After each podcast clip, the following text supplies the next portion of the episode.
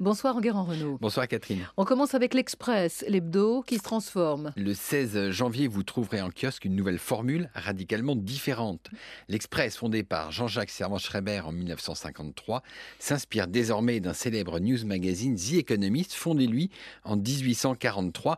Le Nouvel Express, ce sera une pagination resserrée à une centaine de pages, une rédaction elle-même réduite et une ligne éditoriale recentrée sur quelques thématiques, la politique en France, le monde, la science, les entreprises, le numérique et les idées. Alain Veil, le nouveau propriétaire de l'Express, s'est toujours inspiré des modèles anglo-saxons.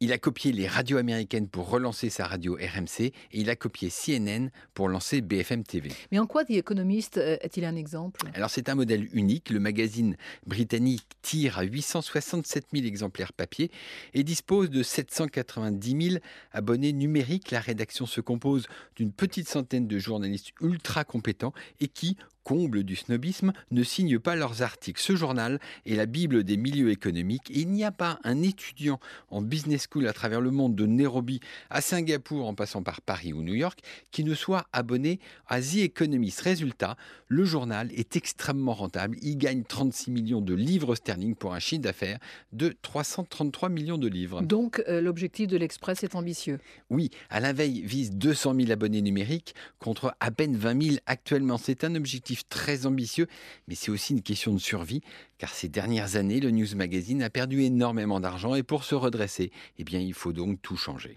Tout autre chose en Guérant, Stéphane Soumier, l'ancien journaliste de BFM TV, lance sa chaîne d'information économique. Oui, il a claqué la porte de BFM TV en mars dernier. Il reviendra à l'antenne en avril prochain avec une chaîne baptisée Bismart TV qu'il a créée avec CMI, qui est le groupe de presse de Daniel Kretinsky. Ce sera une chaîne d'information économique qui s'adressera aux dirigeants d'entreprises. Elle sera diffusée sur les box des opérateurs télécoms, Free, Orange, Bouygues Télécom, mais pas encore SFR, qui est la filiale qui était l'ancien employeur de Stéphane Soumier.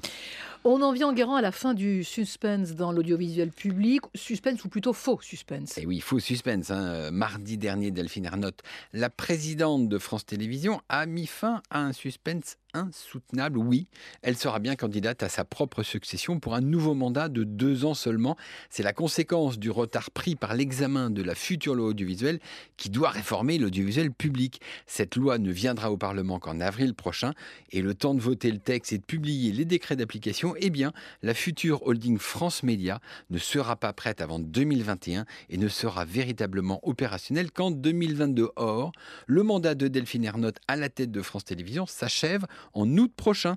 Le CSA va donc procéder à la nomination d'un ou d'une présidente pour gérer cette période de transition.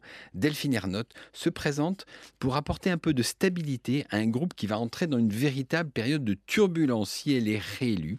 Ce sera le premier dirigeant de France Télévisions à faire deux mandats depuis plus de 25 ans. Et elle a aussi confirmé l'arrêt de deux chaînes du groupe France Télévisions. Oui, la chaîne jeunesse France 4 et la chaîne ultramarine France O stopperont leur émission le 9 août prochain. C'est une décision qui avait été prise par la précédente ministre de la Culture, Françoise Nissen. Les producteurs de dessins animés ont bien tenté de sauver France 4, mais rien n'y a fait. À la place, le groupe France Télévisions s'est engagé à renforcer l'offre de programmes jeunesse et ultramarins sur les autres chaînes de France Télévisions et surtout à lancer une plateforme numérique à destination du jeune public qui s'appelle au Il faut dire que maintenant, les bambins passent beaucoup de temps sur Netflix et risquent d'être absolument attirés par la future plateforme Disney+. L'arrêt de ces chaînes va laisser de place libre donc sur la TNT oui, les canaux 14 et 19 vont être libérés cet été. Déjà, la guerre fait rage entre les chaînes d'information pour occuper ces créneaux. LCI et France Info, qui sont relégués sur les canaux 26 et 27 de la TNT, veulent absolument se rapprocher de BFM TV et de CNews, qui occupent les numéros 15 et 16. Cette semaine, en Guérant, on va suivre les résultats d'audience des différentes radios. Mardi matin, l'Institut Médiamétrie publiera les audiences des radios pour la période de novembre à décembre. On pourra mesurer les effets de la grève des antennes de Radio France qui a débuté le 25 novembre et qui se poursuit encore après une trêve pendant les fêtes. Forcément, France Inter devrait perdre son titre de première radio de France face à RTL. Mais on l'a vu en 2015 lors de la précédente grande grève, eh bien, les audiences avaient très vite remonté. Enguerrand Renault, comme d'habitude, on vous retrouve demain matin dans les colonnes du Figaro. Très bonne semaine et à dimanche. Merci.